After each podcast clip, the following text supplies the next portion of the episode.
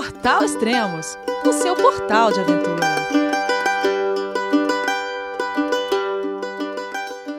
Bom dia, boa tarde, boa noite, bem-vindo a Extremos, o seu podcast de aventura. Esse é o primeiro podcast da cicloviagem de volta ao mundo da Franciele Tais, que está dando a volta ao mundo de bicicleta. É isso, Franciele? Tudo bem?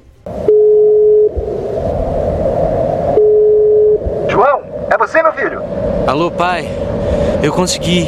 Eu tô no cume do Everest. Eu vi, meu filho. Te acompanhei o tempo todo pela sua página Spot. A família de produtos Spot utiliza tecnologia 100% via satélite para manter você sempre conectado em suas aventuras. Fale de qualquer lugar do mundo através do Spot Global Fone e utilize o Spot Gen 3 para estar sempre rastreado e conectado aos serviços de emergência. Desapareça quando quiser, seja encontrado quando precisar. Saiba mais em findmespot.com.br. E aí, Elias, tudo certo? Tudo Sim, bem. É... Sim, por enquanto estamos indo na América do Sul, mas a ideia é, é, conhe- é conhecer um pouco de cada continente, sim.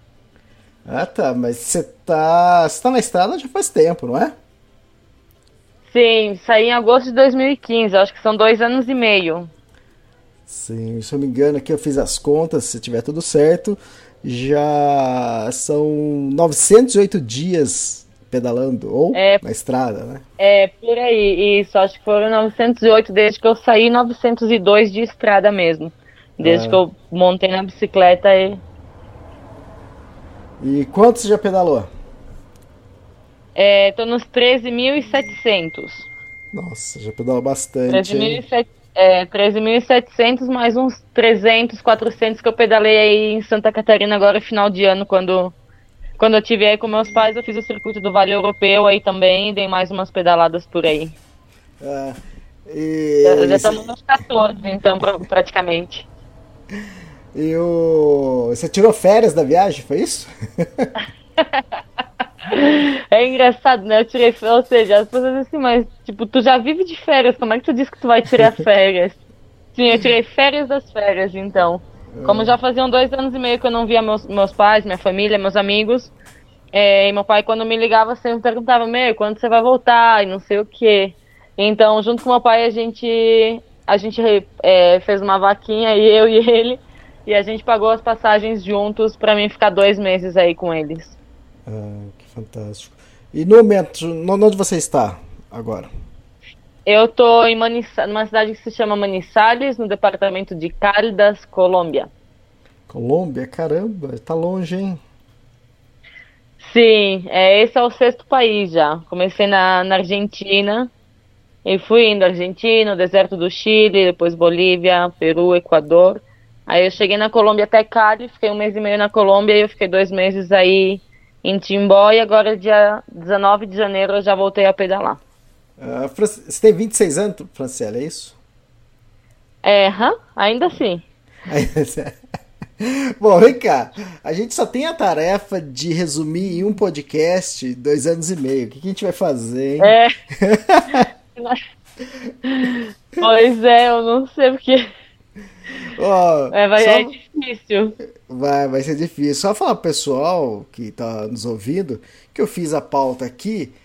É, tá quase do mesmo tamanho a pauta da, de algumas coisas interessantes que aconteceram na sua viagem e com a pauta de roubadas. Eu nem sei o que vou fazer. Acho que vou ficar só com a pauta de roubadas e vamos fazer um podcast só de roubadas. Não, olha, eu- recém me meti em outro, porque eu tenho tanta sorte que, meu, acontece cada coisa comigo. E sempre quando eu tô sozinha na casa dessas pessoas, sabe? Não podia acontecer pelo menos quando elas estão junto, ou não sei, cara. O que, que você fez agora? Você quase explodiu a casa aí? Meu, eu fiquei desesperada. Eu tava cozinhando e tal. Aí eu tipo, fiz uma sopa, não sei o que, fiz uma cuca de cenoura que a Adri, que é a, a, a guria que tá me hospedando. Ontem a gente tava conversando, ela já morou dois anos no Brasil, ela falou assim, meu, eu tenho tanta saudade de comer uma, uma cuca de cenoura com, com calda de chocolate. Então hoje, já que ela saiu, eu aproveitei pra fazer, porque quando ela chegar, meio que tem um agrado, né? Aham. E eu não sei, eu tava usando a pia aí com água quente, eu fechei a torneira e o calefão com gás, tipo, ficou aceso. e ficou aceso, começou a dar um barulho que tava vazando gás, o cheiro tava ruim. Embaixo da pia começou a correr água por tudo, eu não sabia se eu corria pra dentro, pra fora, se eu tirava o gato, se eu chamava uma vizinha. Eu liguei pra ela e falei, Adriana, pelo amor de Deus, eu não sei o que, que tá acontecendo. Não sei o que tá acontecendo, mas tá vazando gás, tá vazando água não sei o que. Ela falou, calma, guria, respira. E me conta o que aconteceu. Daí ela me mostrou, tipo, me falou onde é que fechava a água, o gás, não sei o que. Eu falei, olha, eu fechei tudo, eu vou limpar tudo, mas eu não saio mais do quarto até eu chegar em casa, porque eu não quero ser culpada de nada. não quero ser culpada de nada. Uh, vem cá, de onde vem esse guri aí que você tá falando? De onde vem esse guri? De, é, de onde, de onde você nasceu? De onde você saiu a, a viagem? Eu sou de Timbó de Santa Catarina. Timbó? E. Aham. E... E na, com meus amigos a gente sempre pronuncia essa. Ah, tá. E por E- aqui no, tem um lugar no Peru também que eles falam gurizes. Não, na Argentina, perdão, no norte da gente fala, e aí, gurizes, como vocês estão? Então, às vezes rola um guria também. E vem cá, qual, qual foi a ideia de. Por que começou a, a cicloviagem? Por que é, resolveu sair pelo mundo de bicicleta? É, na verdade, que não foi muito uma escolha sair de bicicleta. É, Eu tava aí meio de saco cheio com umas coisas que estavam acontecendo na minha vida aí. E mais pessoal, né? E ah, o trabalho é aquela coisa, assim, né? E daí, cara, que não sei, eu decidi que eu queria viajar, só que eu não sabia pra onde ir, por onde começar, não falava outro idioma, nem não tinha dinheiro tão pouco. E daí eu vi que um conhecido, tipo um amigo em comum, colocou, tipo, publicou que ele ia sair, ele ia começar uma viagem de bike com uma amiga e tal.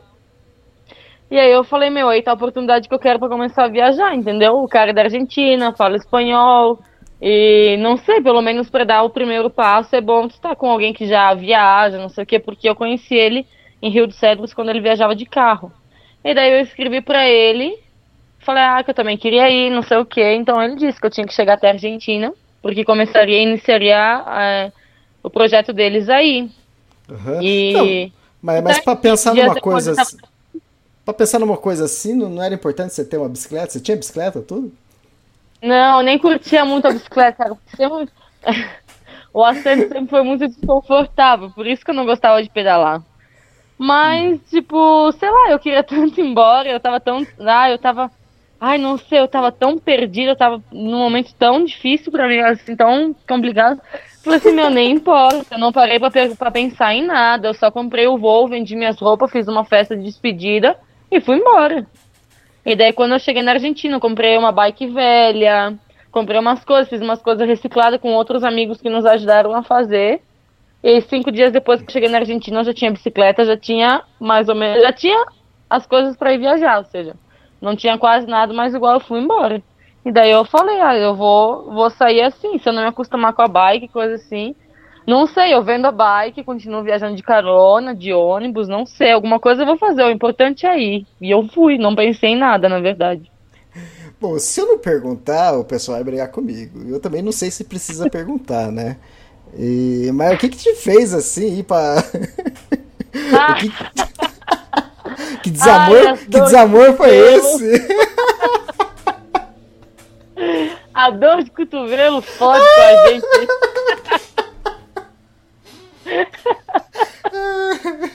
Tipo, foi o, Você não O precisa falar totalmente, mas você pode dar dicas. o motivo, o, ma- o motivo mais forte foi esse, saca? E depois eu não tinha muita. Uma, ou seja, a relação com meus pais também não era lá tão boa assim. Ou seja, eu não tinha nada que me prendesse aí, eu não tinha mais o porquê ficar aí, eu não queria mais ficar ali, entendeu? E a única coisa que passou pela cabeça é o que todo mundo quer fazer, é viajar, né? Eu também queria viajar. E fui embora, não sei, não, não parei pra, pra me perguntar nada assim, meu, tipo, né? Não sei, eu só como falei, eu vou ir, depois eu vejo o que, eu faço e tchau, beijo, fui. Deve ter juntado bastante dinheiro pra começar ou não. Meu pai, quando, quando saí, meu pai falou assim, três meses tu vai gastar o dinheiro e tu vai pedir pra voltar. e tu vai pedir pra voltar. Ele falou, não, eu não saí com dinheiro, eu acho que eu tinha uns dois mil, dois mil, ou seja, eu acho que tinha uns três mil reais, mais ou menos. E daí eu comprei a bike, comprei as coisas, e esse, desses 3 mil já ficou uns 1.500, mais ou menos. E nesses três meses eu já tinha. Ah, na Argentina também, ou seja, muita gente nos ajuda pelo caminho, né? Mas, tipo, na Argentina a gente tinha muito, assim, de, de passar em padaria, em mercado municipal, coisa assim. Então, eu ainda hoje faço isso. E as pessoas nos davam pão, fruta, verdura. O carinha que vende churros, quando não vendia tudo, dava pra gente também, vinha no campo com a gente. Vendi brigadeiro, vendi nega maluca. E daí, é, e daí isso durou três meses. E Seu pai depois tá, aí seu eu pai tava falei- certo, então. Você, É, você, é, você só não empa- voltou porque é empa- birrenta. Também.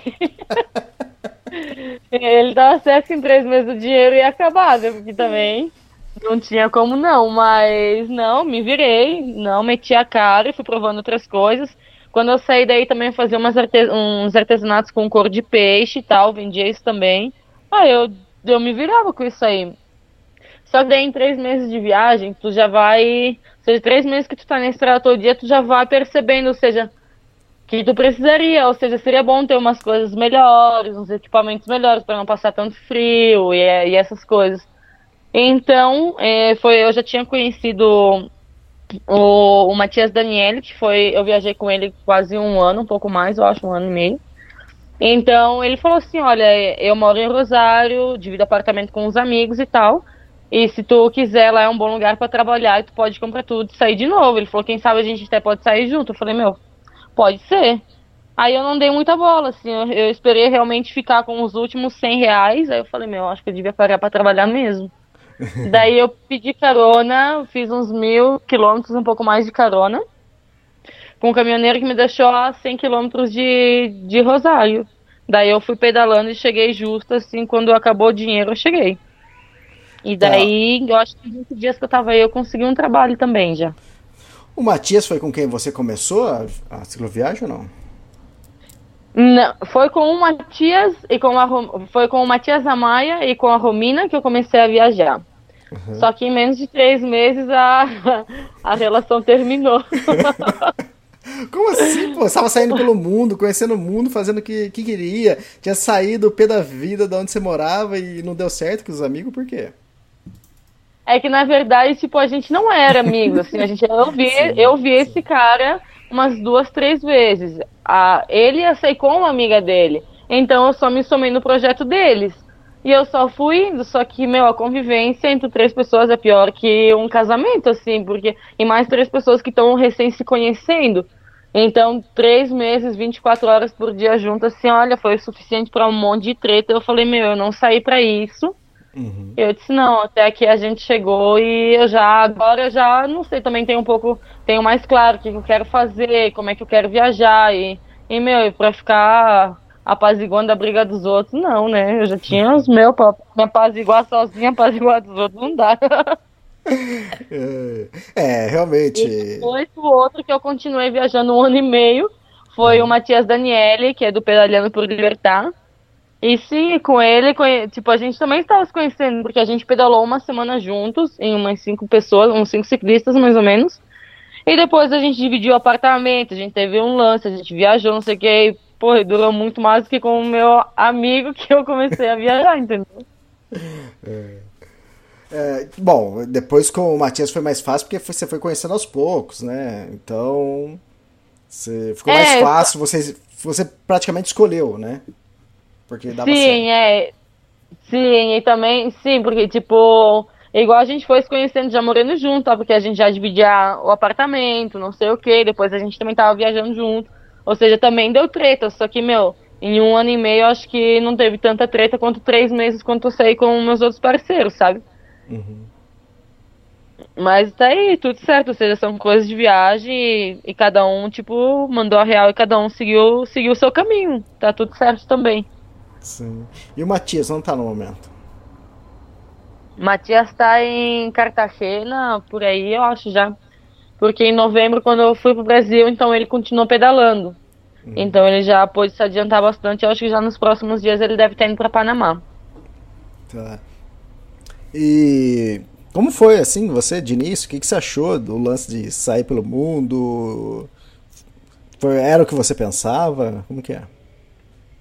Meu, é que na verdade eu, eu não pensei em, eu não pensei em nada, de verdade, assim, eu não tinha nem ideia das coisas que ia acontecer, como que ia ser, e foi, era uma coisa que assim, é, depois quando eu tava no avião eu tava pensando, mas meu, viajar de bicicleta, saca? Ou seja, eu vou ter que ir daqui, não sei, tipo, todos, todos os lugares que eu chegava ser por minha conta.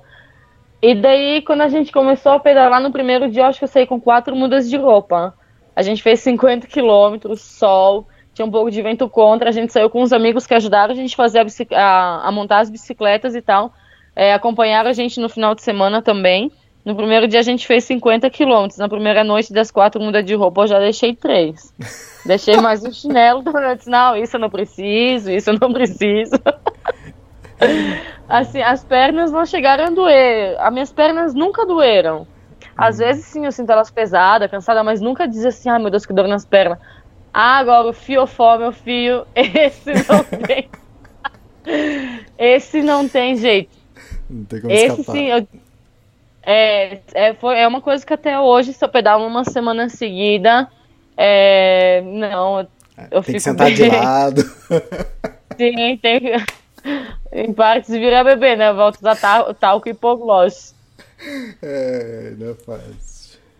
Não, mas tipo, eu, como eu curti, assim, eu tava curtindo porque as pessoas que passavam pelas carreteiras e buzinava e vinha conversar com a gente, e, e, tipo, tava acontecendo tanta coisa que eu nem imaginava que, que algum dia pudesse acontecer, ou as pessoas que chegavam para conversar com a gente falavam assim, ai, vamos, eu convido vocês para dormir na minha casa hoje, vamos fazer uma janta, vamos conversar, não sei o quê. Eu ficava pensando assim, meu, e esse doido que nem conhece a gente já tá levando a gente pra casa, a gente não era um, a gente era três. É difícil. E, meu, eu comecei a. Aham, eu comecei a ficar de cara, assim, e.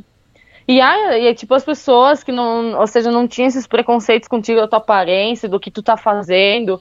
Eu não sei, a Argen- eu eu comecei pela Argentina, e, meu, é, é um país que tem um lugar bem especial no meu coração. As pessoas super apoiavam, eram super bacanas, não sei o quê. E depois, com o pedalar, eu comecei a curtir, entendeu? Comecei a curtir pedalar todos os dias e chegar daqui ali e. E não sei, a cabeça, é, literalmente, enquanto eu pedalava, eu viajava. Eu viajava em um monte de coisa que já passou, nas coisas que estavam acontecendo. Era um mundo que eu não tinha nem ideia que existia. E, e começou a me fazer tão bem que, que daí eu comecei a ver, tipo, eu acho que eu gostaria de ir nesse lugar também. Comecei a pesquisar, e daí já comecei a gostar de montar as rotas, de ver as quilometragens e, e sabe, de começar a planejar, assim, e ver que tu agora, tipo, tu já tá querendo fazer uma coisa que é tua, entendeu? Que tu não tá seguindo o, o fluxo, que tu não tá seguindo o projeto de alguém, senão que tu tá querendo fazer a tua pira. E, meu, e já não, não quis mais parar. Hoje só fico assim uma semana, duas semanas sem pedalar. Eu tenho saudade de voltar a pedalar, de estar na carreteira, de não saber onde eu vou dormir, quem que eu vou conhecer, o que que vai acontecer. Quando você saiu, você pensou assim, ah, daqui quanto tempo eu volto? Nunca pensei. Nunca parei pra pensar. Quando eu saí, eu saí pra como assim, eu não volto mais. Porque as poucas coisas que eu. Sim, foi bem louco. Ou seja, às vezes eu demoro um pouco pra decidir as coisas, eu quebro muito a cabeça. Mas quando eu decido alguma coisa, assim, meu, já não tem volta atrás. Tanto que eu contei pros meus pais uma semana antes de, de, de embarcar, eu contei pra eles que eu ia sair pra viajar, e não, nem falei que era de bicicleta. Falei que eu ia pra Argentina, que eu ia começar a viajar, não sei o que, meu, e surtaram. Imagina se eu falasse que era de bike. Eu contei só depois quando eu cheguei, a gente fez uma videochamada e daí eu conversei. Só que eu saí, eu tava tão saturada de tanta coisa aí que eu saí como assim, pra não voltar mais. Vendi as coisas que eu tinha, até as roupas, sapato, essas joias, o que eu tinha, o que eu podia ganhar uma grana, eu vendi tudo. Tudo, tudo, tudo. Então foi algo que foi mais ou menos assim, ah, eu não volto mais. Tá, e também não tinha um, um roteiro definido na cabeça. Não, não, eu nunca tive. Quando a primeira vez que a gente saiu, o plano da Romina e do, e do Matias era, era ir até Panamá. Ah, beleza, vamos. E depois, pelo caminho, foi que eu comecei a entrar na onda e comecei a ver diferente. Só que eu também nunca vi isso como um projeto de viagem, alguma coisa assim. Eu tava vendo isso como uma maneira diferente de viver a vida, sabe? Porque era isso que eu tava, eu tava vivendo o dia a dia, sem pensar em muita coisa. Hoje sim, vou te dizer que sim, ah, é bacana, quero que as pessoas conheçam que ia acompanhar a, a, a, a trip, que não sei o que, mas nunca pensei nisso em viajar de bike e fazer um roteiro assim como um, um, plano, como um programa de viagem, um projeto de viagem, senão como uma maneira, não sei, de ir vivendo a vida e, e viajar, não, não sei explicar. Tanto é que nem tinha nome o seu projeto, agora que você deu o nome. Não, né? nem. É... Você foi pressionada a colocar o nome. É, isso e não tinha mesmo, porque eu nunca vi dessa maneira. Eu já até tinha pensado uma vez no nome, só que não foi muito a onda da, de quando eu comecei a viagem. Então eu pensei assim, meu, vou, vou divulgar como no meu perfil pessoal, porque essa é a vida que eu tô levando hoje. Uhum. E sei lá, eu coloquei o um nome mesmo, que agora apertou a saia, né? Agora a gente tinha que fazer. Então, mas também foi legal, porque. Fala o nome, a gente não falou o nome ainda. É. Eu podia ter colocado uma coisa que, assim, até tem um fundamento e que, se for pensar, se eu tivesse começado hoje, até faria sentido, só que não foi, não era o momento de quando eu saí. Então, é, aí trocando uma ideia com os amigos e tal, a gente falou assim, não, é, quando tu saiu não foi não ser uma válvula de escape para tudo que tu tava passando? Eu falei, foi. Eu falei, então tá aí, é o projeto válvula, né? Agora a gente só aprendeu a regular ela. Ou desregulou de vez. É. Às vezes tá bom também, né? Depende do ponto de vista, né? Pra você tá super regular, é. seus, seus pais desregulou de vez. Ai, sim, ó. Queridos. e sua bicicleta tem nome? Pô, vem cá, se você não tinha nome de projeto, imagina que nem de bicicleta tinha nome. Não, a bicicleta sempre teve nome. É, por, que, por que todo mundo dá nome pra bicicleta? É, vem, eu ando de. Eu, eu faço trek, ando de mochila, eu vou dar nome na minha mochila também. é brincadeira, Ai, olha, é provocação, tá? É, quanto a bicicleta, ou seja, a bicicleta já faz parte de mim hoje, porque eu tô. Eu passo mais horas, ou seja, eu passo, um, não sei, um turno de 8 horas por dia em cima da bicicleta, ela tá todo o tempo comigo, sabe? E às vezes, quando tu não tem companhia nenhuma, cara, tu conversa com a bike mesmo. E, e eu coloquei o nome da minha bike de Valentina, porque me remete a como que uma é, forte, valente, não? E, e às vezes eu vou meio como. Eu saí assim também na cara e na coragem. Eu falei, não, minha bike vai se chamar Valentina. Uh, e vem cá, de, quando você despachou os outros dois, é, ciclista e. Não, calma, não é nada demais. É, em, algum, em algum momento você chegou a pedalar sozinho, muito tempo sozinho? E como foi isso, pedalar sozinho? É, quando eu me separei do meu primeiro grupo, quando eu saí, eu pedalei só dois dias sozinha. Me, uhum. é, saí, depois que eu me separei de todo mundo, eu comecei a viajar com uma menina, com a Carla. E ela era uma, tipo, viajava de carona e tal, e teve uma, na província de Salta, ela comprou uma bike e a gente começou a viajar. Uhum. E daí, tipo, no meio do grupo, aconteceu um montão de treta aí, a gente tava já num monte de gente, então a gente decidiu viajar só eu e ela. A gente ficou, acho que umas duas semanas juntas, e daí depois eu fui de carona pro, do norte da Argentina, eu fui pro centro, né? Eu pedalei nesse tempo todo é, uns três meses sozinhas, e não foram três meses seguidos, assim. É, foi uma semana, duas semanas, um mês, um mês e meio. E daí a gente uhum. já voltava a me encontrar com o Matias Daniele, porque, na verdade, às vezes a gente se separava porque, por exemplo, ele queria pela serra e eu queria pelo deserto. Então, pá, a gente abria os caminhos e depois a gente tinha uma cidade que ia ser o ponto de encontro, porque daí, tipo, a, a ruta que ele ia fazer era mesmo que eu queria fazer. E agora, desde que eu voltei em janeiro, eu tô viajando sozinha também e pretendo seguir assim. Tá. E nessa experiência, é mais fácil viajar com homem ou com mulher? Cara, eu acho que não, não é indiferente viajar com homem ou com mulher. Eu acho que o que é importante é, é a vibe que tem entre vocês, saca? Uhum. Só que uma coisa que sim é bem interessante é tu viajar acompanhado e tu viajar sozinho. Para mim, eu gosto muito dos dois. E como eu já viajei bastante, a maior parte da via... a maior parte desses dois anos e meio eu viajei acompanhada, agora eu tô mais numa onda de viajar sozinha, assim, ou seja, compartilho com um montão de gente e tal, nas casas que eu paro, outros ciclistas que a gente chega a compartilhar um dia de, de ruta, coisa assim, mas a ideia por enquanto é, é continuar assim, até que não sei. Até que pintar se juntar, tipo, viajar em grupo de novo. E as coisas vão, vão ver como vai acontecendo. Bom, como acontece com a maioria das, das pessoas que começam a pedalar, começam a fazer esportes de aventura, essas coisas, é, você é vegana, você faz yoga, como que é? Não, bom, eu sou vegana, vegetariana, carnívora, eu como que vier. com, acho que com a maioria. Com o Daniel sempre costumava dizer, eu tenho mais fome que ciclista. Não, o que vier, come.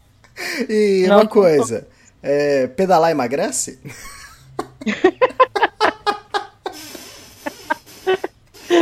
Cara, isso é uma pergunta que as pessoas, quando elas escutam a resposta, elas sempre devem ficar decepcionadas, porque elas querem escutar que sim, que tu emagreceu 5 quilos, coisa assim. Aí quando elas perguntam assim, meu, eu falei, tá, e depois tu começou a pedalar, quanto que tu já emagreceu? Não, porque tu deve estar seca, né? Eu falei 10, eu falo 10, eu falo 10 quilos, eu falei sim, 10 quilos a mais, minha filha. Eu engor- Eu engordei 10 quilos depois que eu saí viajar. É, a bicicleta é elétrica tá ou é normal? Pior que é a puro pedal, hein? Aqui a gente pedala mesmo. Não sei, eu não sei o que acontece. É que sou eu, comigo as coisas acontecem tudo meio que ao contrário, assim. Então já, já desencanei. No começo eu também falava, meu Deus, como é que eu posso estar engordando? Se antes eu não fazia nada e tava magra, como é que agora eu pedalo pra caralho e ainda e tô engordando? Isso não pode ser verdade. Mas é comigo, então eu falei, ai, tá, já foi. Já, no começo eu fiquei meio encanada, assim, depois eu falei, ai, cara, se foda. É, bom, você comentou que você tem feito paradas para trabalhar, né, para juntar um dinheiro e continuar a viagem. É, do que, que você já trabalhou? E o que, que você trabalhava É. antes? O que você fazia antes? Eu traba- trabalhava como programador de, é, programador de produção, gerente de produção, numa, numa empresa têxtil aí de, de Timbó. E é, não sei, eu já tive outros trabalhos aleatórios aí também, já tive dois empregos aí. E, e quando eu saí para viajar, assim, além das coisas que eu fazia para vender nos parques, eu parei para trabalhar num, num bar de, de meseira, de garçonete. Eu não gosto dessa palavra. e comecei a trabalhar aí de atendente e de finais de semana é, eu ficava como preparava os coquetéis, ficava aí de bartender e tal. E, meu, eu curti pra caramba. Na Argentina eu trabalhei seis meses, assim. E, e, tipo, o legal foi que aí, é, quando eu saí pra viajar, eu também não falava espanhol, né? Eu fui aprendendo no caminho. Três meses eu até já sabia, assim, já entendia bastante coisa. Só que eu tinha vergonha de falar. E, pô, me deram um emprego num bar, um, tipo um trabalho num bar. Ou seja, tu tem que, tu tem que atender o povo, tu tem que conversar, não sei o quê. E, meu, eu ficava super nervosa, assim, falava tudo errado. Me dava uma vergonha. Aí eu já fiz amizade com o povo aí. E sempre, tipo, já tinha um ditado, né? Que pra dar uma destravada na língua, você tem que dar, não sei, uma taça de vinho e vai bem, né? e foi assim que eu, que eu aprendi a falar. Eu chegava no bar, tomava aí um, um Cuba Livre, uma taça de vinho. E já perdi a vergonha e ia trabalhar. E deu certo. E em um mês que eu tava aí trabalhando, eu já já falava bastante fluente em comparação quando eu cheguei. E aí já depois já não precisou mais, né? Tudo bem que tava dependente É. do vinho, mas, mas aprendeu. É, ou seja, deu, deu uma, uma ajuda aí de verdade.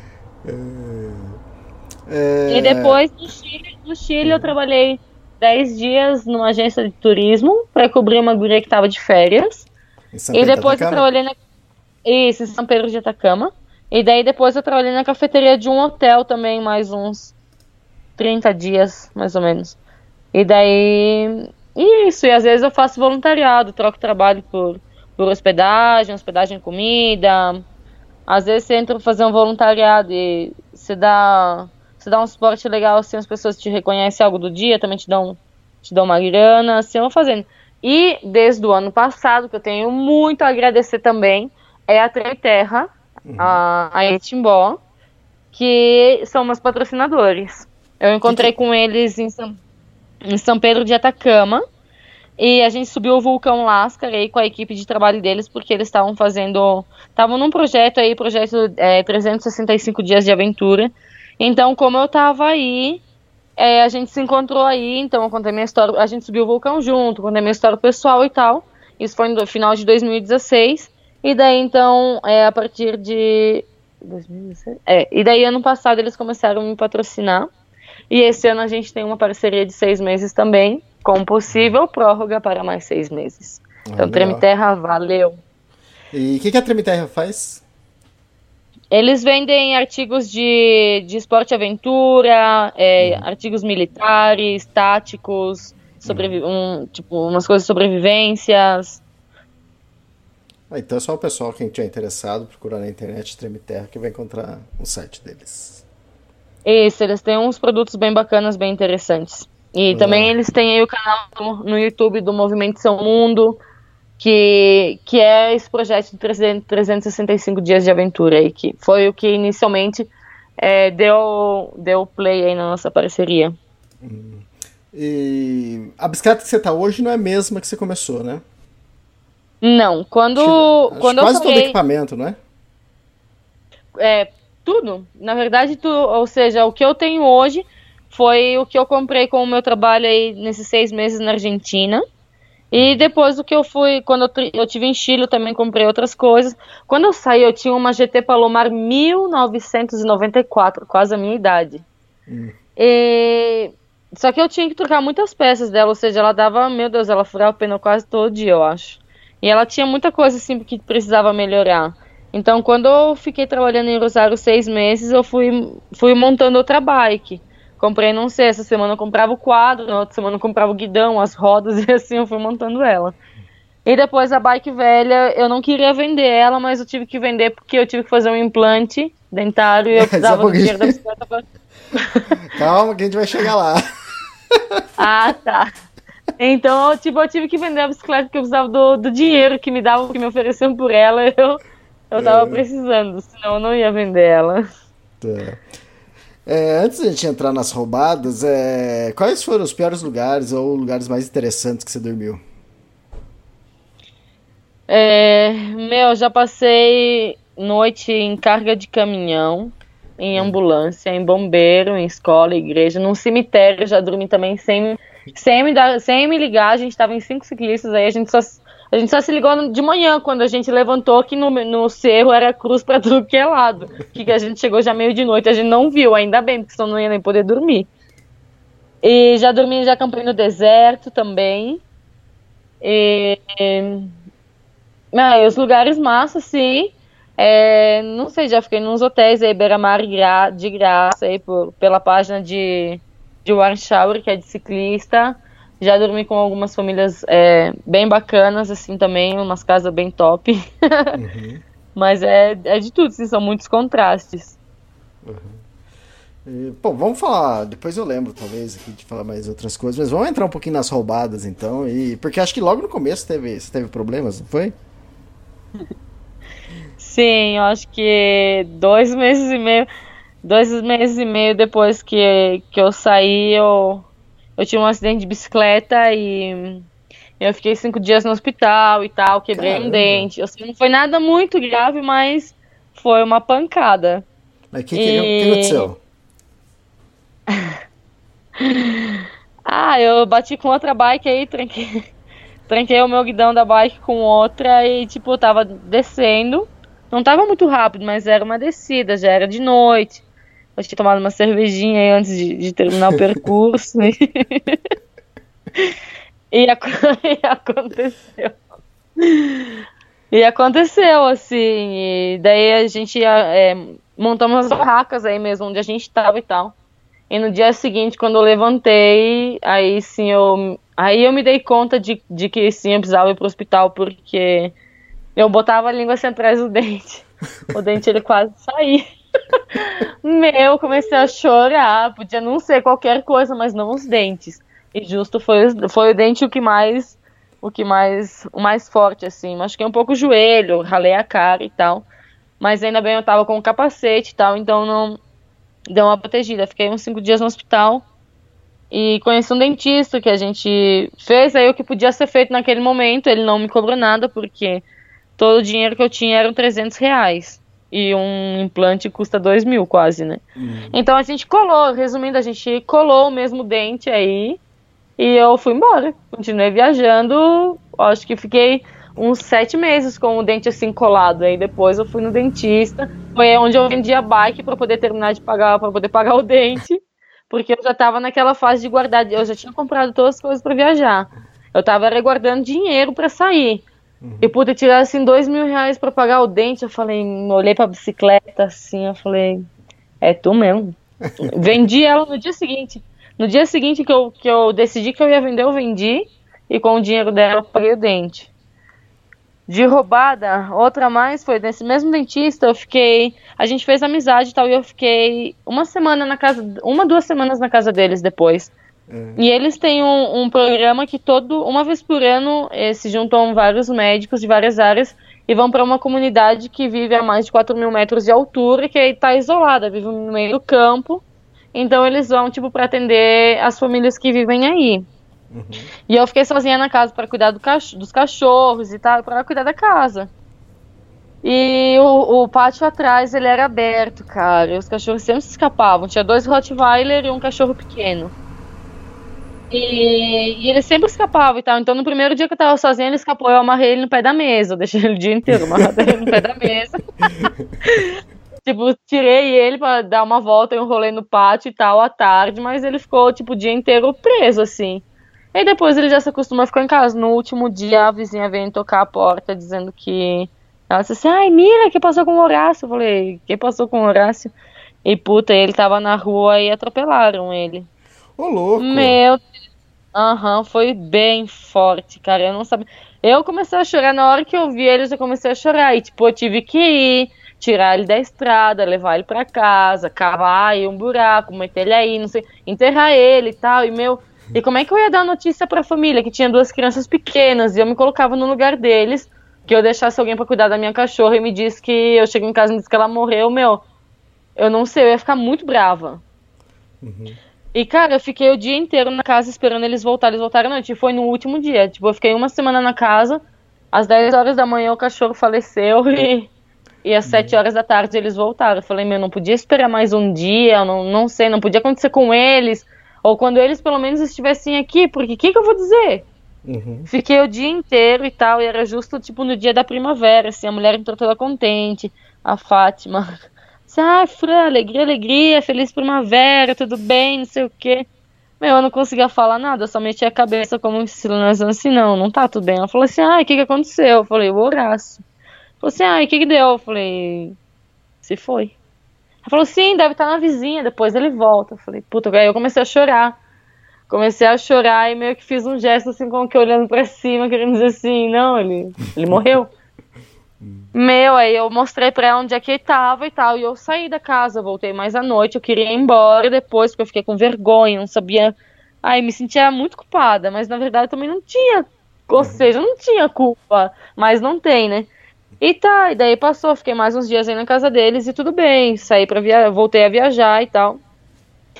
E daí, olha só que comigo as coisas acontecem pra valer mesmo, né? Umas três cidades mais adiante da, da cidade deles, eles vieram passar uma tarde com a gente no camping. Uhum. Vieram, trouxeram o chimarrão, trouxeram umas, uns doces e não sei o que. E a gente conversando, daí a Fátima dizia assim, Fran, assim, tu enterrou mesmo o Horácio? Eu falei, meu Deus, o que, que aconteceu agora, né? Já fazia como um mês que eu tinha saído da casa deles.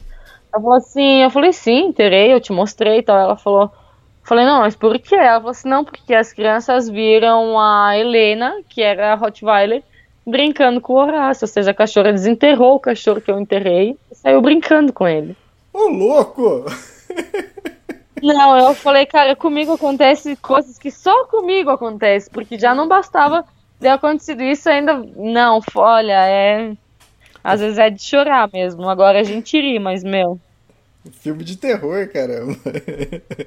É, aconteceu umas coisas bem fortes. É filme mexicano. Tipo, é, não, a gente se fala, ou seja, tá tudo bem, entendeu? Mas foi um momento complicado, assim, porque, né, eu me colocava no lugar deles também. Tá. Você falou que. Que você bateu. Bom, deve ter mais. Oi? Ah, fala não, desculpa. É, você falou que bateu com a bicicleta, que com outra bicicleta, que você caiu e quebrou o dente. E, mas é, você costuma bater em outras coisas também, né? é, o meu santo é muito forte, cara.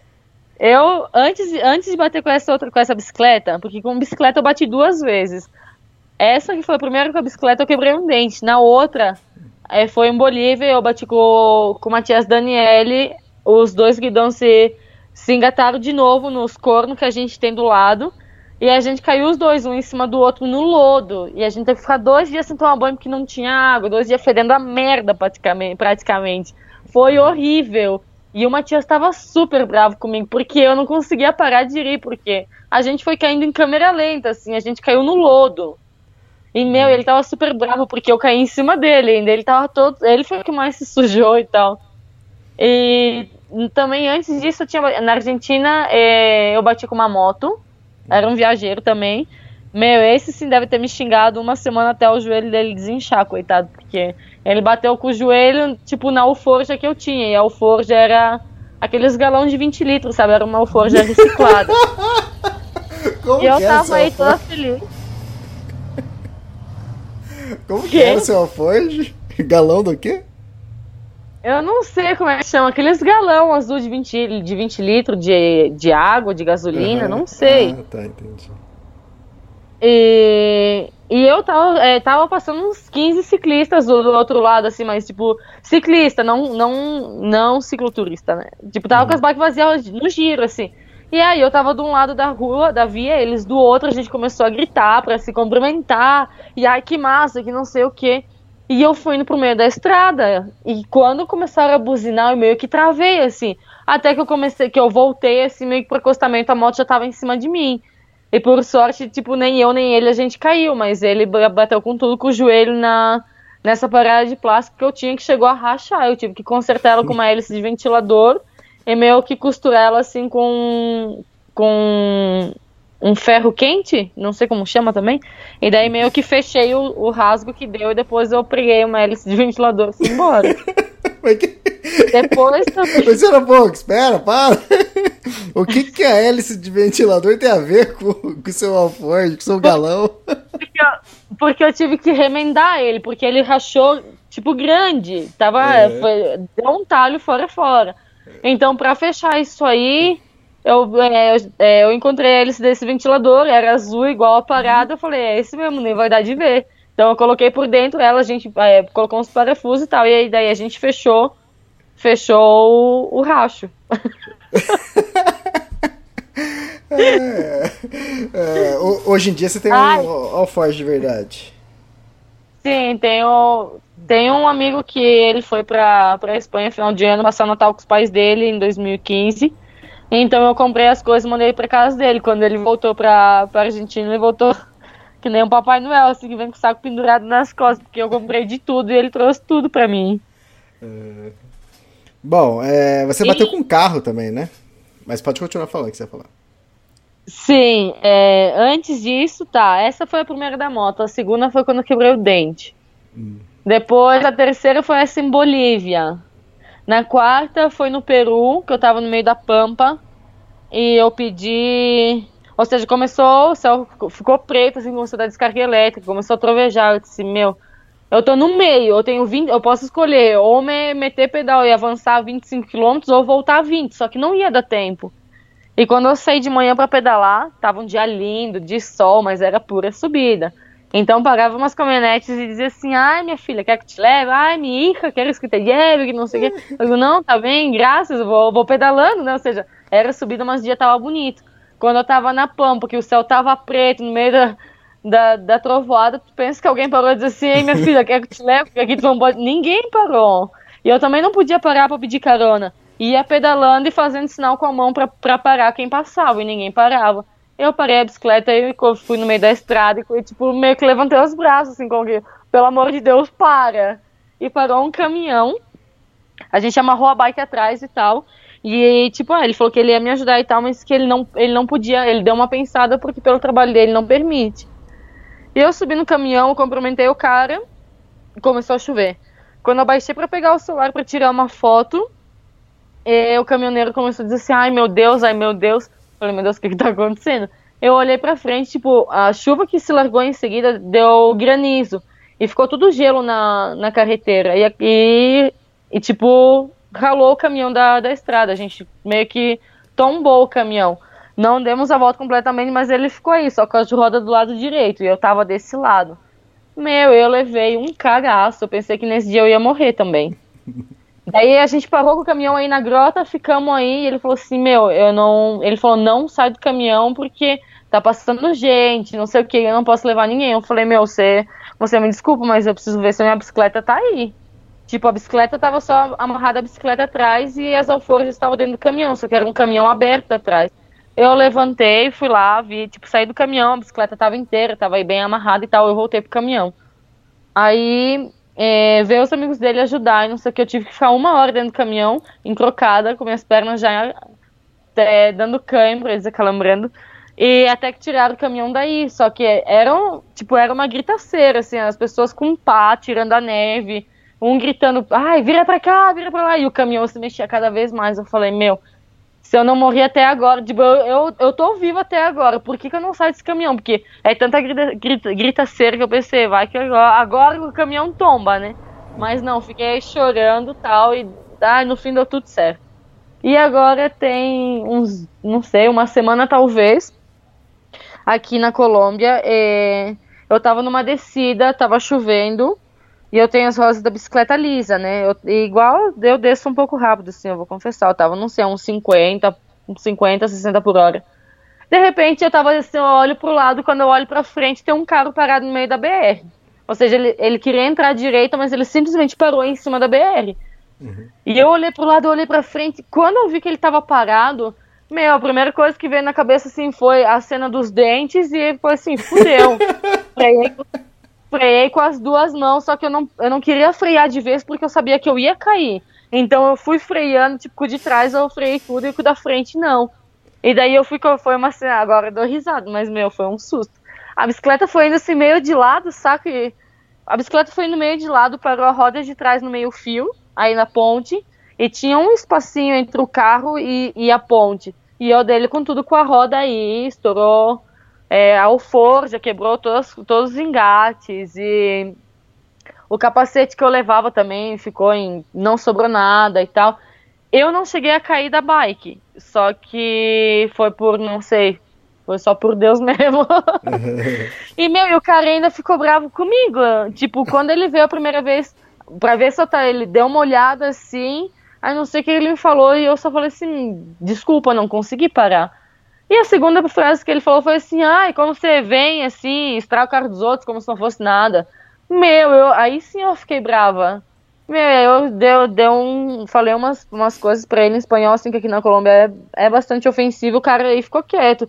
E eu falei que eu ia chamar a polícia porque a culpa era dele, ou seja, como que ele vai parar o carro no meio da BR? E se fosse outro carro, o que, que ele ia fazer? E eu realmente podia ter machucado, mas não.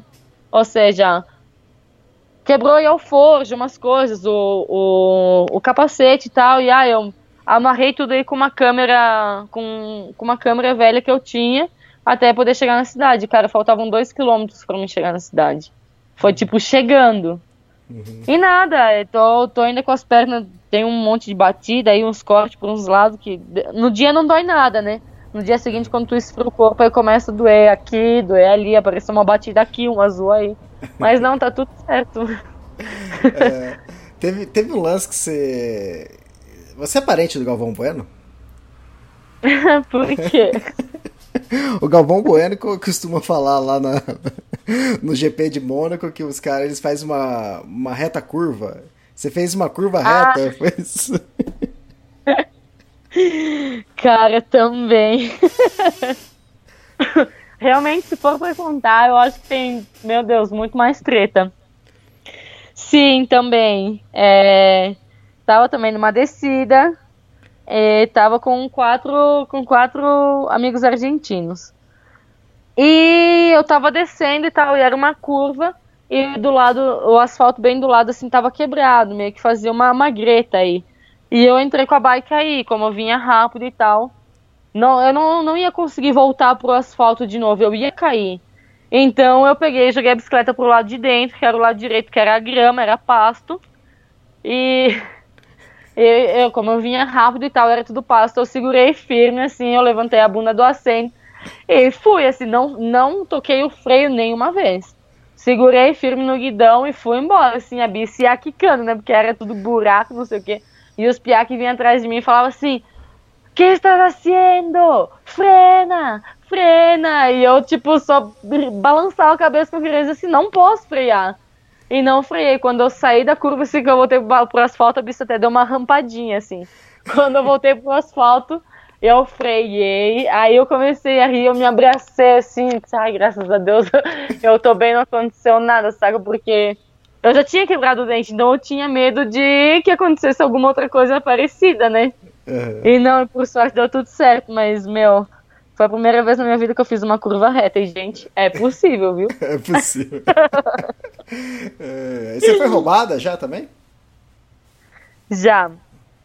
É, me roubaram uma vez. Bom, no Peru, tiraram as coisas da minha mochila, assim, eu tava na praia, eu não me dei conta. No dia seguinte, quando eu quis pegar meu celular, aí sim eu vi que não tava. E eu tava parando na municipalidade, tava dormindo num estádio que a prefeitura me, deu um lugar para dormir, porque à noite tinha segurança e não sei o que. E quando eu fui pra praia, eu fui de táxi, e o filho do senhor que trabalhava aí era o taxista, então a gente foi pra praia e tal. Ficamos aí conversando e se acercaram outras pessoas. Então, no dia seguinte, quando eu tava sem, quando eu vi que eu tava sem o celular, sem o dinheiro, sem as coisas, eu liguei pro taxista. Eu falei, meu, é, me roubaram ontem, tô sem meu celular, não sei o que, quero, quero ver, não sei se tu não viu nada, se tu não sabe de nada, né? Ele falou, ah, eu acho que, então, eu não tenho certeza, mas pode ser que, que, eu, que eu sei quem, quem foi, porque ele tem uma fama, assim, já, já aconteceu uma, uns outros episódios e tal. Então ele me levou na casa de segurança e a mãe dele, que estava em casa, ele não estava. Eu contei a situação e ela não estava acreditando. Daí eu falei, pedi se eu podia entrar no quarto dele, tal, senão eu ia voltar com a polícia. E ela me deixou entrar. Então quando eu entrei, vi que embaixo do colchão estava meu celular, tinha um pouco do dinheiro que ele levou, tinha mais umas coisas. E daí eu pedi para ela completar o dinheiro que faltava, que era o que eu tinha para passar um mês. E, e nada, eu ia embora, não ia fazer nada. E ela meio que não acreditou, assim, eu disse assim, ai, como é que eu vou saber se tá falando a verdade? Falei, cara, o meu celular tá aqui debaixo da cama do teu filho, aqui tem um bom dinheiro, ou seja, tu acha que eu vim aqui pra mentir? Falei, eu tinha, ou seja, era 200 reais que eu tinha, nem era, não era muito, mas também ao mesmo tempo era o que eu tinha pra passar um mês. E daí ela me deu os 200 reais, eu voltei pro estádio, montei minha bicicleta e eu fui embora no mesmo dia. Não fiquei mais lá nem nada. E no Equador, quando eu tava saindo da cidade, cheguei num ponto que eu já não conhecia mais aquele caminho. Eu tava com o Matias Daniele, e daí ele parou um pouco na minha frente e pediu informação para um senhor. Só que às vezes as pessoas elas têm vergonha de dizer que elas não sabem ou que não conhecem e elas te mandam para qualquer, pra qualquer lugar e por causa de, de coisas assim a gente já se meteu em um lugar que não, que não podia, assim, que era, que era meio pesado, assim, que não devia. Então eu preferi olhar o. consultar o, o mapa. E eu peguei o celular para abrir o mapa e, meu, foi tão rápido que, tipo, o mapa nem chegou a, car a carregar o caminho, né? O uhum. GPS. Veio um moleque por trás e me empurrou e levou o celular e 200 dólares que eu tinha no, no guidão da bicicleta aí dentro do bolso também. E Cara. isso sim, eu não pude recuperar. Também sabiam quem foi que roubou, olha só. As pessoas que nem viram, que viviam aí nesse setor, uhum. é, sabiam quem. Falaram assim: ah, vai lá na casa de tal pessoa que certeza que foi ele.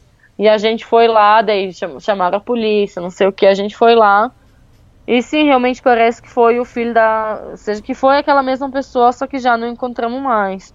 E daí não quiseram registrar denúncia, porque pensa que você é gringa, tá cheia da grana, e que tu tem um seguro que vai pagar tudo. Então, tipo, fui em cinco delegacias e não quiseram registrar denúncia, eu me cansei, xinguei todo mundo e fui embora. Peguei um ônibus e fui pra capital. Mas tudo certo, ou seja, Acontece, né? Sim, e qual o lance que aconteceu com o dono de hotel? Ah, isso aí, cara. Foi uma coisa bem. Eu sei, isso foi o, o, pior de tudo, saca? Mas foi uma coisa que. Ah, foi, a, foi a primeira treta que, que passou e foi até antes de eu cair de bicicleta e tal. Que um, a gente estava num camping, estávamos eu, a Carla, o Matias. Estavam umas 5, 6 pessoas, assim, entre ciclistas e mochileiros. E a gente tinha saído na, no pueblo e tal, e à noite a gente estava numa degustação de vinho. E à noite o dono, o dono do hotel a gente já conhecia, porque ele já vinha lá no camping, ele já tinha oferecido pra gente, para todo mundo que estava lá, se a gente quisesse ficar dois dias no, no hostel que ele tinha, tava tudo bem, que a gente podia ficar lá descansar e tal. E se a gente quisesse ficar mais tempo, aí ele fazia um voluntariado com a gente, né? Ou seja, parecia ser um cara massa, assim, é, não sei, era meio estranho, mas, né, tudo certo. E a gente foi nessa degustação de vinho, todos nós do camping, e ele veio com duas, com duas outras minas, com duas francesas, eu acho que era. E depois da degustação, tipo, deram uma, uma, uma garrafa de vinho pra gente e tal. E ele falou assim, ah, vamos fazer... Vamos lá no hotel, lá no, na, no terraço, né, ver as estrelas e tal. A gente toma esse vinho e, tipo, vamos, vamos continuar conversando. Ah, todo mundo foi, beleza, todo mundo aí e tal. Então, quando a gente chegou, o povo foi subindo para o terraço e eu pedi, queria usar o banheiro e ao invés de ele mostrar onde era o banheiro, ele abriu a porta e disse, ah, é aqui. Quando eu fui entrar, ele me meteu, me meteu pra dentro do quarto e, e, era um quarto, na verdade, não era um banheiro. Ele tentou, tentou forçar a barra, tentou, tentou me pegar à força, até que, tipo, meio que fiquei paralisada, assim, quando, quando pude reacionar ele já tava, tipo, abrindo minha calça e tal. Até que eu acertei. Acertei os bagos dele, cara, e saí correndo.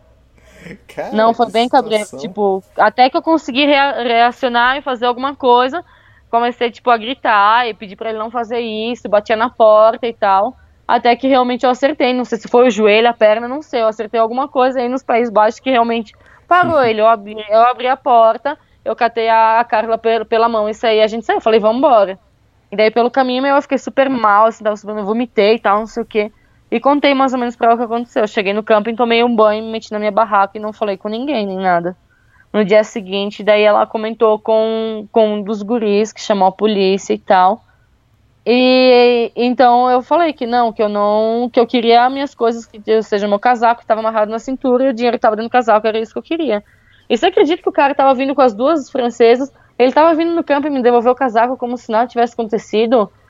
Cara, que cara. Ou seja, eu não sei que cara dele que na cabeça dele não, não aconteceu nada. Sim, sim. Meu, eu não acreditava. E daí a polícia, tipo, a polícia foi com a Carla, minha amiga, ela foi acompanhar a polícia para pegar ele, para ir buscar o casaco. E eu fiquei na porta da, do camping. Quando eles saíram, eu fui pra porta. E o cara tava aí a meia quadra do camping com as duas minas. Quando eu vi ele, tipo, Aí eu já me sentia forte, ou seja, eu sabia que nada ia acontecer, porque a gente tava na rua, tava a polícia e tal. Eu saí correndo. Eu saí correndo, eu peguei, eu pulei em cima do carro, derrubei ele. Eu sentei em cima dele, comecei a tocar. Aham. Eu e, a, eu e a Carla, a gente começou a bater nele, comecei a. Meu, xinguei ele um monte, assim, chorava. Eu chorava, mas eu tinha uma parada em mim que eu não podia controlar. Até que começou, tipo, a se acercar a gente e tal. Aí a polícia tirou a gente, levantou a gente e tal. A gente pegou as coisas e foi embora. E o cara desapareceu o cara desapareceu assim por alguns dias, porque como deu esse rolo e tal, a gente terminou ficando mais uns dois, três dias aí, e a gente foi no hotel buscar o cara, meus amigos foram lá e não sei o que. Então a gente correu a voz no, no povoado, assim, e o cara sumiu. E daí eu fui, fui embora. Isso foi, foi uma parada bem, bem foda, assim, porque a gente nunca pensa que vai acontecer com a gente, né? Até que acontece. Então as pessoas dizem assim, ah, é porque é melhor você viajar com, com um homem, com um companheiro, não viajar sozinha, porque pode acontecer muita coisa. Só que, meu, quando eu fui, me roubaram, eu tava com o Matias. Quando o cara tentou me violar, eu tava com mais cinco pessoas junto comigo. Então acho que isso não tem muito a ver, sabe? E não sei. Às vezes, tipo, eu penso assim que as coisas acontecem por. Ou seja, acontecem quando tem que acontecer e por algum motivo é. Só que quando acontecem essas coisas assim tão fortes, você fica se perguntando, por que comigo? Por que? Entendeu? É meio foda, assim, mas eh, depois ah, já, já, já superei, como tantas outras coisas que o pedal me, me ajudou. Já me libertei disso aí também. No começo eu fiquei bem cabreira, desconfiava todo mundo, não queria falar com ninguém, me fechei um monte. Mas depois já fui voltando a, a ser realmente assim como, como eu sou, sabe? Uhum. E isso aconteceu quanto tempo de viagem, mais ou menos? Você lembra? Cara, isso aí eu acho que aconteceu logo um mês. Caramba, um logo mês. no começo? Quem sabe nem isso. Uhum. Quem sabe nem isso. Tá louco, hein? Cartão de visita ruim. é, tipo, só que isso foi uma coisa assim que hoje, assim, quando me perguntam e tal, como a gente já tinha comentado, é uma coisa que sim me lembra e tal, mas se não foi uma parada que eu já já deixei lá atrás e tipo, sim. porque foram tantas coisas más que aconteceram que que eu tenho muito mais, ou seja, me remete muito mais a lembrar das coisas boas do que essas tretas aí, mas sim, eu já passei, já passei alguns sufocos. Sim, tipo, quase colocar fogo na barraca. Ai, isso. Meu, cara, eu sou. Não, por isso que eu digo, eu sou um desastre, eu não sei. Comigo acontecem coisas que só comigo. Como eu costumo dizer que tem coisas que acontecem, ou seja, que viajar de bike acontecem coisas que só viajando de bike acontece, eu acho que comigo acontecem coisas que só comigo acontecem. Uhum. Essa barraca aí foi em São Pedro de Atacama. Era a primeira vez que eu ia estar sozinha, tipo, por uma semana, né? Até então eu tinha me separado por, assim, um dia, dois dias máximo. E eu tinha comprado um, um fogareiro, uma, uma MSR, né, que é a gasolina, e eu já tinha usado ela, assim, tipo, dentro de casa, ou, né, pra provar. Já tinha cozinhado algumas vezes com ela, então, tipo, ah, eu já fui assim, não, já sei cozinhar, já sei usar, tá tudo certo, né? Porque no começo tinha um pouco de medo.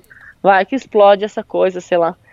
E daí aprendi a usar, não sei o que. E o primeiro dia que eu saí de São Pedro de Atacama, meu, acho que eu passei umas sete horas do dia empurrando a bike morro acima. Pra conseguir uma sombra, eu tinha que parar embaixo de uma placa porque não tinha nada, nenhuma árvore, nada. E deu umas três e pouco da tarde, eu decidi parar o pedal. Falei assim, é, eu tive que montar barraca no meio do deserto e tal. E eu pensei assim, e tinha muito vento, muito vento, o dia inteiro tem vento, o tempo todo tem vento lá. E eu disse, meu, e agora como é que eu vou cozinhar, né? Ou seja, aí eu montei a barraca e tal, e tinha uns arbustos, aí eu disse, meu, acho que eu vou montar, vou prender a cozinha aqui, porque a barraca tá de um lado que vai cobrir um pouco do vento, e aí do lado tem esse matinho aí, eu falei, tá tudo certo. Meh, quando eu, pre... quando eu abri a gasolina para esquentar o, o, negócio lá que tem que esquentar depois se ligar, ele saiu uma chama alta, assim, uma chamarola. E, e ficou muito alto e a barraca tava do lado. E eu pensei, meu, e agora eu vou queimar a barraca? Fiquei desesperada também, como hoje, né? Aí fechei a gasolina, só que ela continua, o fogo continua até, até queimar o que tava aí eu peguei, eu fechei a gasolina, eu levantei ela e fiquei arrastando assim com a mão de um lado pro outro, como que pra apagar o fogo. E eu não pude cozinhar, senão eu estava morrendo da fome. Aí tinha levado salame, chocolate, fruta, pão, umas coisas, porque eram comida e água para três dias. Eu acho que a, a metade da, das coisas que eu levei para comer em três dias eu comi na, nessa janta, porque era uma mistura, era uma ansiedade, eu não sei, uma, era uma mistura de sentimento aí, porque era a primeira noite que ia estar sozinho no meio do deserto. Uhum. Aí eu tava com fome, quase botei fogo e não sei o que. E acabei comendo salame inteiro, comi as frutas, comi uns chocolates. Só no, no, segundo dia que eu, que eu pude cozinhar, que foi quando eu parei no mirador e tinha uns tijolos aí, eu também parei como umas quatro da tarde. Então a primeira coisa que eu fiz, eu coloquei os tijolos aí pra, pra, pra cobrir o fogo e tal, e fiz um. E fiz uma panelada de comida aí que já já deu para jantar, ou seja, para comer às quatro da tarde, e aí pelas dez da noite, quando dava a fome, eu jantava e ia dormir. Ô, Franciele, você tem tatuagem? Várias, me encanta. me encanta. Mas isso aconteceu depois da viagem ou antes você já tinha? Não, não, antes. Eu acho que a primeira tatuagem eu fiz, eu tinha 17 anos, eu já fiz uma parte da parte de dentro do antebraço. A segunda eu já fechei o braço inteiro.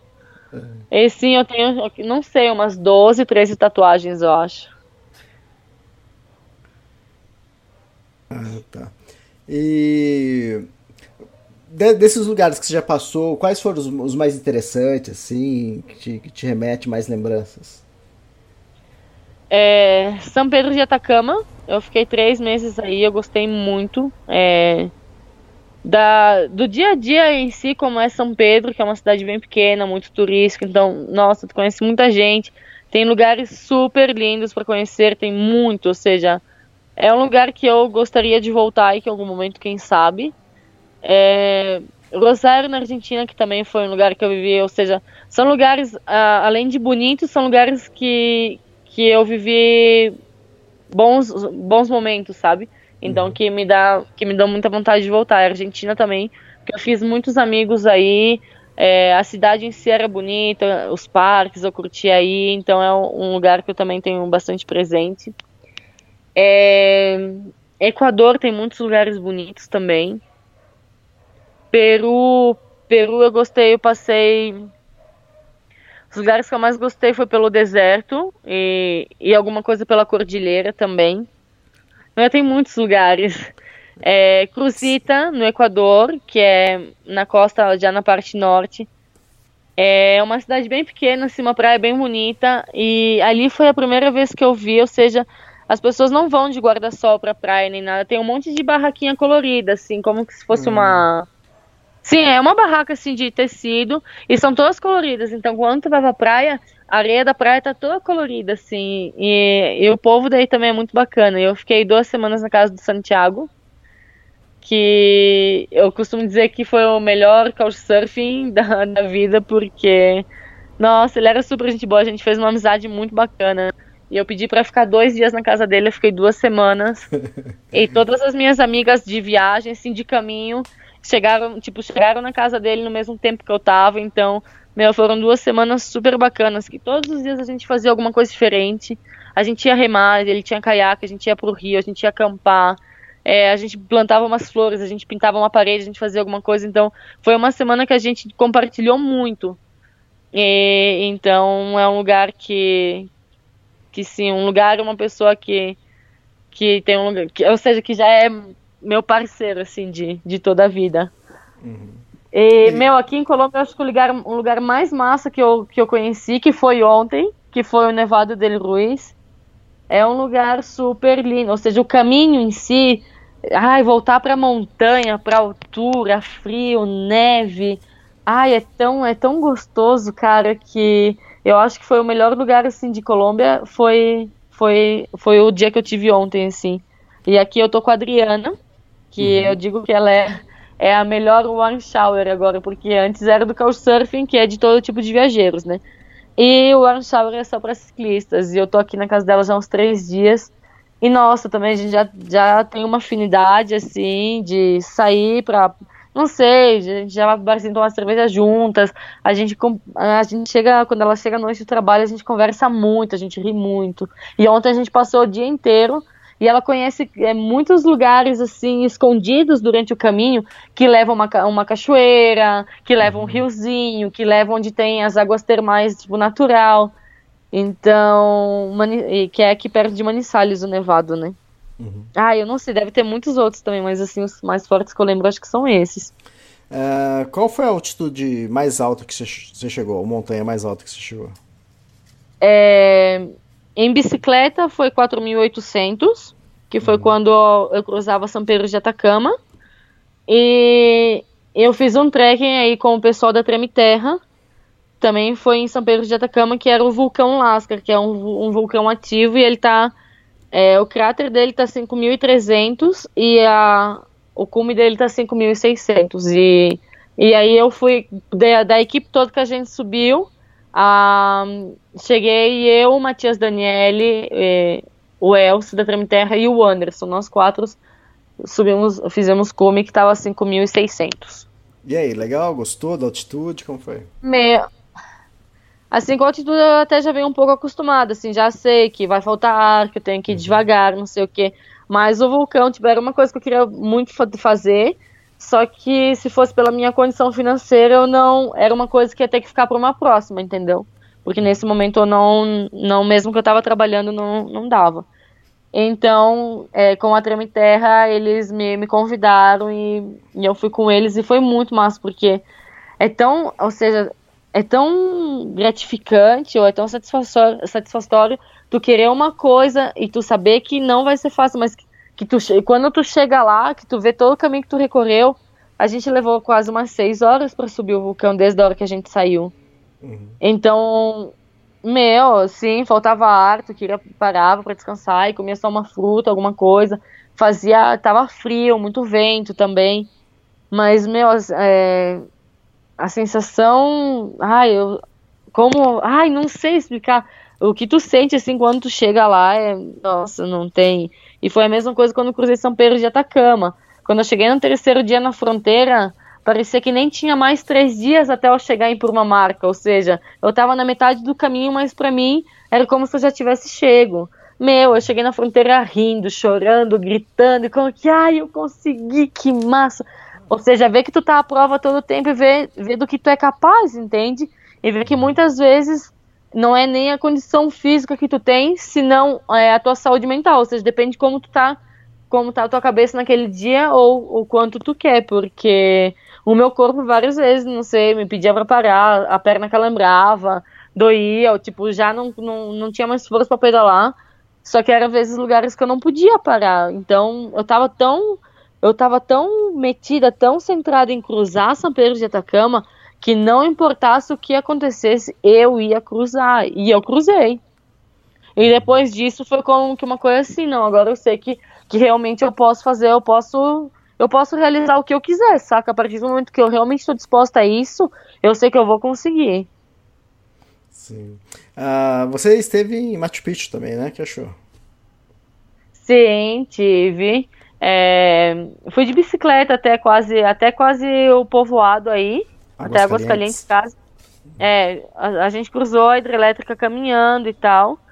E a gente ficou um dia no, no pueblo de Águas Calientes, a gente dormiu numa igreja, não, numa escola, perdão, uma escola que estava meio em construção. Aí no dia seguinte a gente foi para Machu Picchu, passamos o dia inteiro lá. E nossa, é, é incrível assim a história, e, meu, e ver como é, a arquitetura que eles usavam e como era tudo tão, ou seja, tão calculado, você não sei que, que pira, assim, sabe? E tu escutar que, ai, que com a posição dessa pedra, sabia quando mudava o clima, sabia é, quando, tipo, a posição do sol, a hora e não sei o que. E as construções em si, como está, e é enorme, é enorme. É fantástico, é. Só estando lá para é Pra ter noção. Né? É, e, tipo, sim, é uma. Realmente é uma outra energia. Já tu tá em, nas montanhas em si é uma energia diferente, sabe? Eu pelo menos sinto, por mais que eu goste do mar, do calorzinho, meu, não tem. Ai, eu me sinto muito bem quando eu tô nas montanhas. Eu gosto muito. Tanto da natureza, da paisagem, como é, e. E a, a tranquilidade que isso me traz, não sei. Tá. E, mas você falando assim da montanha, é pedalando ou ou fazendo caminhada? É, não, eu subi. Tem, é, tu cruza aí do, do povoado de Águas Calientes para subir. Tu pode subir ou de ônibus Isso. ou tu, tu vai subindo por escadas, né? Uhum. No meio da. A estrada vai em zigue-zague e a, e a escada meio que vai em linha reta, assim, pelo meio da, das árvores e tal. E sim, a gente subiu caminhando. Inclusive, a gente levou as mochilas e tal. E quando a gente foi entrar, não queriam deixar a gente entrar porque a nossa mochila, tipo, era, a dimensão dela não era permitida e tava no boleto da entrada, não sei o quê. Mas eu não vi que naquelas letras pequenas a gente geralmente não lê, né? Sim. Meu, eu não queria deixar a gente entrar. Eu falei, então devolve meu dinheiro que eu vou embora. devolve meu dinheiro que eu vou embora, porque eu não vou descer e subir de novo e tal. Eu não tinha onde deixar a mochila, não sei o quê. E eu fiquei aí uns 20 minutos até que guardaram minha mochila e me deixaram entrar porque não queriam, não queriam deixar. Mas foi subindo, sim. Meu, acho que tinha. Foi quase, eu acho que foi uma hora de. Uma hora subindo escada. Assim, quase sem parar. É. é, eu subi de. Eu subi de, de van nesse, nesse dia. É, não, sim. Eu subi caminhando. eu e depois subindo... pra voltar e daí. No é. segundo dia, quando a gente quando a gente desceu de Machu Picchu, a gente dormiu no povoado de novo. E a gente foi dormir na, na escola de novo e estavam reformando ela. Então a gente perguntou pro senhor que tava lá. E daí o Matias disse assim: ah, vai lá, né? Pergunta, já que tu é, é brasileiro, tá? Todo mundo gosta dos brasileiros, ele não vai dizer nada. Uhum. E quando eu falei, eu perguntei, tá? O senhor perguntou de onde que eu era. Eu falei, ah, eu sou brasileiro. Ele falou, não, aqui não tem lugar pra você, não. eu fiquei de cara! Eu não acreditava, é algo inesperado, que geralmente tu, as pessoas dizem sim, fica aí, não tem problema. Ou diz não, sabe que não tô autorizado, mas diz assim, não, pra você não tem lugar aqui, foi com que, quê? E daí o Matias escutou e começou a rir, foi conversar com ele. E daí começou a conversar, não sei o que, ele falou assim, ah, e você de onde que é? Ele falou assim, ah, não, eu sou argentino. Ele falou, tá, vocês podem ficar, ele falou, mas amanhã é bem cedo, vocês têm que ir embora. Eu olhei assim, eu falei, meu, qual é essa aqui que eu fiz pra esse cara? eu fiquei assim, eu comecei a rir e tal, mas foi uma, uma coisa que me surpreendeu, assim, com, da, da maneira. Foi a única vez que me aconteceu algo assim. A primeira e a única. É, é, eu acabei subindo de, de van porque a minha ideia era chegar lá subir o Aina Pitch, que é aquela montanha lá do fundo, que é o nariz, né, da mão. Que, Sim, aham. Uh -huh. quem tira a foto do, do Machu Picchu, parece uma montanha lá no fundo que é um rosto deitado. O Sim, nariz sim, eu sei qual é. É o Huayna Picchu. Então eu acabei subindo de van porque eu queria ter gás pra, pra subir lá o Huayna Picchu. Tem, Então, e aí? é exatamente. É que agora você tem que pagar. é, teve um tempo em qual você pagava pra entrar na- no Machu Picchu e pra subir a montanha era, não sei, os 100, 100 primeiros que chegavam, Isso, é, os tinha 50 primeiros. 50 ou 100, né? É, agora não, agora você tem que pagar, você quer subir, você quer subir, você tem que pagar a entrada e tem que pagar pra subir também, já é um pouco mais caro. Caramba, não sabia disso. É, agora tá, eu também queria subir, igual também, tipo, tá, agora você paga também pra subir o Huayna Picchu e também é só tantas pessoas por dia, então, às vezes mesmo que você quisesse pagar, não, não poderia subir. Sim. É. Que, que lugar mais interessante, assim, histórico que você conheceu? É, Fui, aí em Peru fui no conheci o Parque Huascarán, aí tem uma um templo Chavin que é que é uma das cidades mais antigas. Não, essa é caralho. É uma cidade, é um império com mais de 3 mil anos, ou seja, creio que ainda são. E teve outro Cará, é, cidade sagrada de Caral, que também foi no Peru, que é uma das cidades mais antigas das, das Américas, ou a mais antiga das Américas, com 5 mil anos. É, é pré, pré-incaica, assim. E também aí a parada é, é- Ou seja, as construções também são de pedra, assim como o Machu Picchu, só que são com pedras. Já é diferente o método que eles usavam, entendeu? Eles faziam como uma, uma rede, assim, de palha e tal, e as pedras ficavam aí, aí dentro. Então, tipo, era uma construção antissísmica. Como as pedras ficavam tudo dentro de- dessa bolsa de palha, quando dava terremoto, temblor, coisa assim, as pedras eram meio que flexíveis, assim, se moviam e tal, só que não caíam. E, e ainda estavam escavando e tal, então aí também tinha, é, como se chama, tinha o salão principal, o salão real, que era onde ficava é, a classe alta e, tipo, ao redor tinha as salas de cerimônia, onde guardavam as comidas e, e onde ficavam as pessoas, tipo, que vigiavam a, o Império e todas essas coisas. É, teve Machu Picchu também. É, em Peru também. Você já foi no museu erótico? Não, não fui, não fui. Cara, aí em Peru, aí em Peru tem, porque a gente foi numas termais, que era tipo, de, acho que era banhos da Atahualpa, não sei o quê. E aí então tinha como que um museu da- das porcelanas, das coisas que usavam naquela época e tal. E tinha uma parte do museu que era para maiores de 18, que era um museu erótico, eram umas peças de porcelana com uns, sim, tipo com umas figuras de de pessoas, assim, de bonecos e era muito engraçado que tinha um tinha um comendo o outro, um de quatro, outro que chuprava outro que outro que se fazia um próprio sexo, tipo, fazia um sexo oral em si mesmo e não sei o que. Meu, foi uma parada muito doida. E aí tinha explicação de que ano era, de por que era, que eu não lembro. Eu lembro dos bonecos que era muito engraçado, né? Meu, é... Cara, que loucura. É... É, Equador também conheceu, ou seja, conheceu uma parte da Amazônia. É... Comi umas paradas meio estranhas também. De, de sítio histórico, assim, as cidades depois em si, né? Tipo o casco histórico, o centro, as construções antigas e tal. É, na Argentina a gente também visitou a casa de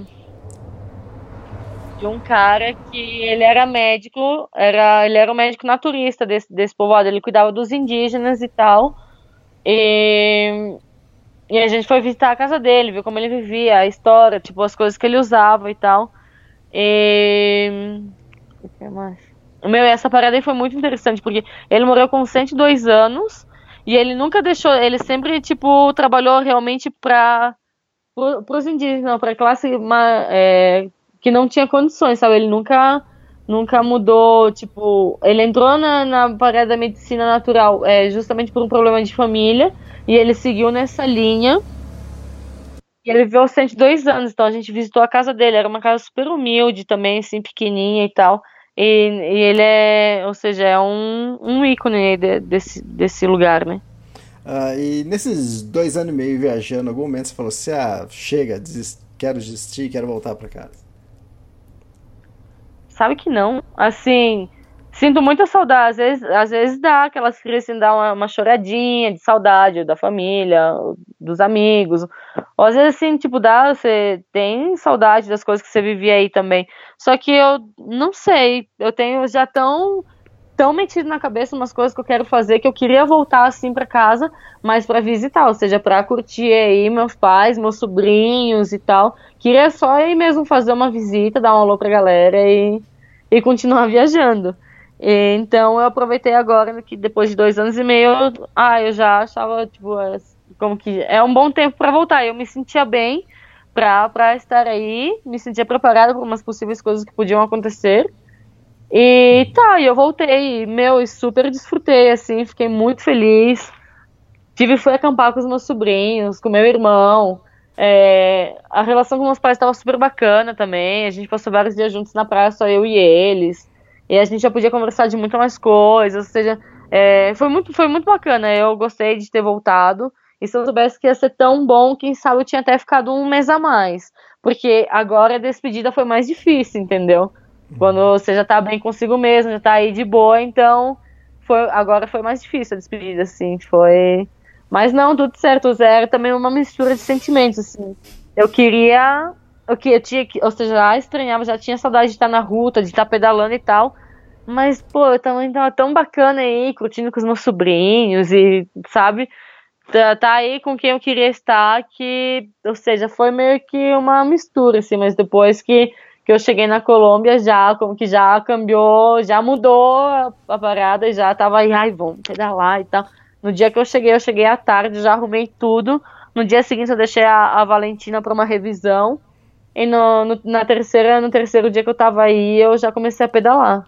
E, meu, foi assim, ai, eu pedalava assim, né, não sei, me produziu um sorriso, assim, uma alegria voltar a pedalar, tá na ruta outra vez e e aí, não, foi bem. O dia que eu voltei para pedalar, assim, depois de janeiro, foi um dia bem, bem legal. Ah, fantástico. Ai, oh, dá um minuto aí, porque como eu, eu, eu dei um pouco aí na cozinha, vieram algumas coisas agora. Ah, é? é.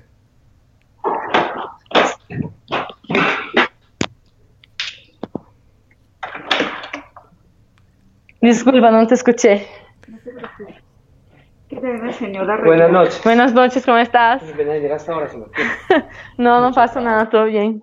Gracias, con permiso. Cuéntame qué fue lo que. Bueno, eh, yo sí, no sé si aquí ya es así. Hay que desocuparle ahí para que pueda trabajar. Bueno, sí, yo le quito todo. Eh, yo estaba utilizando el agua caliente, estaba con el horno prendido también. Y cuando yo le cerré agua aquí, se me empezó a pasar el agua por abajo, el calefón se quedó prendido y comenzó a hacer Sí, claro, ruido. como el agua, cuando él pasa, si, el, si usted no cierra la llave, el cantador no se apaga. Si, o sea, Ah. si, no se, si, no se, si, el, si el agua no, no para, él sigue prendido y prendido. Sí, empezó a hacer un ruido, yo no sabía qué hacer, pensé que estaba eh, vaciando el gas y no sabía dónde, dónde cerraba el agua ni nada. Aquí, en casi todo eso, Ella lo pagó de es- el botón, sí. no hay necesidad de apagar esta llave. Esta llave es de paso de agua. Tú cierras aquí, ya te quedas sin, sin agua. Sí, Ya, este ahí y cerré el, da- el del agua que está ahí a- atrás, ahí afuera. Yo le voy a quitar eso que está aquí. Sí. Elías. Pero venga una pregunta. Sí. Oi, tô aqui. Aí eu vou ficar aqui de butuca no que eles estão fazendo, porque se eles precisarem de alguma coisa, mas a gente pode falar. Ah, beleza. E seguinte, é, eu tava falando que é, a gente falou bastante coisa, com certeza deve ter ficado alguma coisa pra trás, mas como a gente vai fazer a cobertura agora, e provavelmente cada, cada 30 dias, 40 dias a gente vai gravar um podcast, o que a gente for lembrando a gente vai falando no- nos próximos, né? E pro pessoal te encontrar no, no Instagram, como faz? Bueno, é, o meu Instagram agora tá como Projeto Válvula. Aí eu vou publicando tudo, faço bastante stories também, comentando assim, bastante dia a dia, os pedais, essas coisas. É, tem é, no meu Facebook também vai bastante coisa, tá como Franciele Tais. E podem acompanhar também o blog da Treme Terra, que por aí sai algumas matérias. E, e também na semana que vem acho que a gente vai começar a meio que fazer um, um, um escrito aí da viagem e tal é, no site da Alta Montanha. Legal, fantástico. E, bom, foi legal te conhecer, saber um pouquinho da sua história, porque dois anos e meio um podcast só é difícil resumir, né? E- É, mas, mas já deu pro pessoal te conhecer um pouco das suas das suas roubadas, das suas viagens, dos seus das partes já que você mais saber, já deu pra, já deu pra se dar conta da, da quantidade de treta que vem por aí ainda, né? Porque a ideia aí é estar México agora. E, e não sei, acho que até setembro, outubro, então. Ainda tô na Colômbia, ainda tem seis países de treta aí pra galera acompanhar e dar risada. Ah, legal. Legal, então, é Franciele Tais, né? Só para o pessoal que, que vai ver seu nome aí entender, porque não é Franciele Tais. Eu achei que era Franciele Thaís. É, é porque na hora de registrar aí, é, teve, teve erro de, de ortografia, era para ser é, tais, é, Tais, não? T-H-E-I-S-S, colocaram T-A-I-S como Thaís, só que sem acento. Mas é isso aí, Franciele Tais, sim. Ou pelo Instagram, que tá como Projeto Válvula. Ah, fantástico. Ô, Franciele, obrigado pelo podcast e mês que vem a gente volta para gravar outro. Obrigado você, Elias. Um prazer também estar aí com- podendo compartilhar um pouco com vocês, dar umas risadas junto, porque isso é massa também, porque tu vai lembrando, ou seja, de tanta coisa que às vezes, já com tantas coisas que vai acontecendo no dia a dia, tem umas coisas que tu vai deixando de lado, assim, sabe? E é muito bom tu, tu relembrar as, as, as tretas e, e as coisas do caminho. Ah, Até. fantástico. Ah, legal, obrigado então e boa continuação da viagem. Beijo. Valeu, beijo, obrigado, tchau. Tchau, tchau, Dina.